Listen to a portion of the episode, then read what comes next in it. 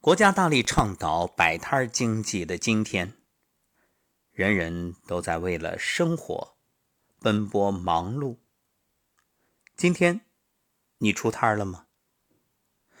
其实啊，我们每个人每天也都在摆摊在不同的场合、不同的环境，卖的是什么呢？卖的是。你的状态，你的情绪，你的生命态度，这么说有点抽象。这样，我们具体一点啊。你知道为什么有时候会有烦恼、痛苦、纠结、焦虑吗？你知道为什么有的人可以洒脱自在、无忧无虑吗？其实一切啊，源于一个字：修。修心、修行、修人生。归根结底，修的是你的心态，修的是人格、品格。而这一切啊，在举手投足间，不经意的流露，也就展现了。你这个人的修养，所以无论是一次饭局，或者一场聚会，总而言之，不管什么场合，其实你都在摆摊儿，都在展现。从你的衣着、举止、谈吐，方方面面。所以今天我们说人生三世，哪三世呢？慢慢来，我一一给你剖析。这三件事，如果你能做好了，我不敢说人生就从此一帆风顺，但至少少些烦恼是能做到的。其实所谓的烦恼，一般都来自复杂；幸福呢，则源于简单。就像我们说了无数遍的那句话。小时候快乐很简单，长大了发现简单就是快乐。老子说：“大道至简，越简单的事物越接近于道。”所以，如果今天节目里说的这三点你能做到，那你就会活出自己简单的幸福。这第一点就是不贪。道德经告诉我们：“知足不辱，知止不殆，可以长久。”懂得知足的人不会受到耻辱，懂得止步的人不会有灾害，可以更长久。我记得有一次吃火锅的时候啊，邻桌坐着一大家人，刚坐下。就听旁边桌的中年女子对身边的孩子说：“来来来来，这几十块一位呢，可得赶紧吃啊，多吃点。”在孩子吃饱之后，这女子还不满意，大声训斥：“我花那么多钱，你就吃这一点真败家子儿！再吃，吃。”孩子。小声说：“我吃饱了，嗯，都吃撑了，不想吃了。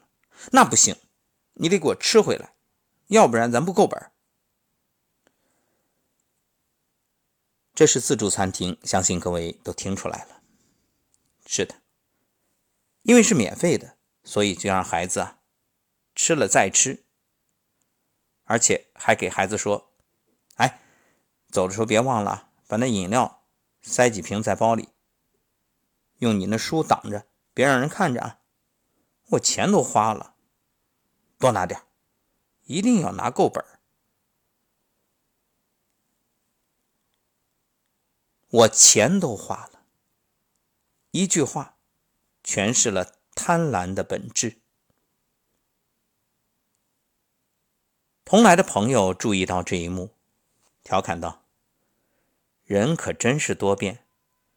出门前想吃饱，坐下时想吃好，到最后呢，却唯恐塞得太少。人们在努力的过程中啊，常常不自觉的忘记最初的想法，慢慢变得贪婪。可贪婪的人，却永远体会不到幸福感，因为贪婪是无底洞。正所谓欲壑难填。所以要想幸福，首先得少一点贪婪，多一点知足，这样才能够真正发现美好。懂得知足，点滴收获便都是幸福。这样的幸福其实很简单。简单到就像吃那个夹心饼干，每一口咬下去都有甜味。第二是叫不气，一天不过区区二十四小时，若你满怀怒气，那二十四小时就像在油锅里被炸一样痛苦。而保持心平气和，才有精力享受生活。康德说：“发怒是以别人的错误惩罚自己。”我听过这样一段经历：一位朋友啊，有一次回家，坐在大巴车上，在走道的另一边位置坐着一名男子。男子脱掉鞋子，将穿着袜子的汗脚架在前排的椅子上，样子极为不雅。朋友上前劝说：“哎，麻烦您。”把鞋子穿上，结果呢？这名男子怒不可遏，不但不配合，反而出口伤人，张嘴就是脏话，怒气冲冲的。其他乘客来劝说，也被骂了回来。等朋友到站下车，那名男子还一脸不爽的叫骂着，不过没人再搭理他。我问讲述这件事的朋友：“那你当时气不气呢？”朋友笑着说：“一缠靠背，我就睡着了，压根儿不知道发生什么事儿。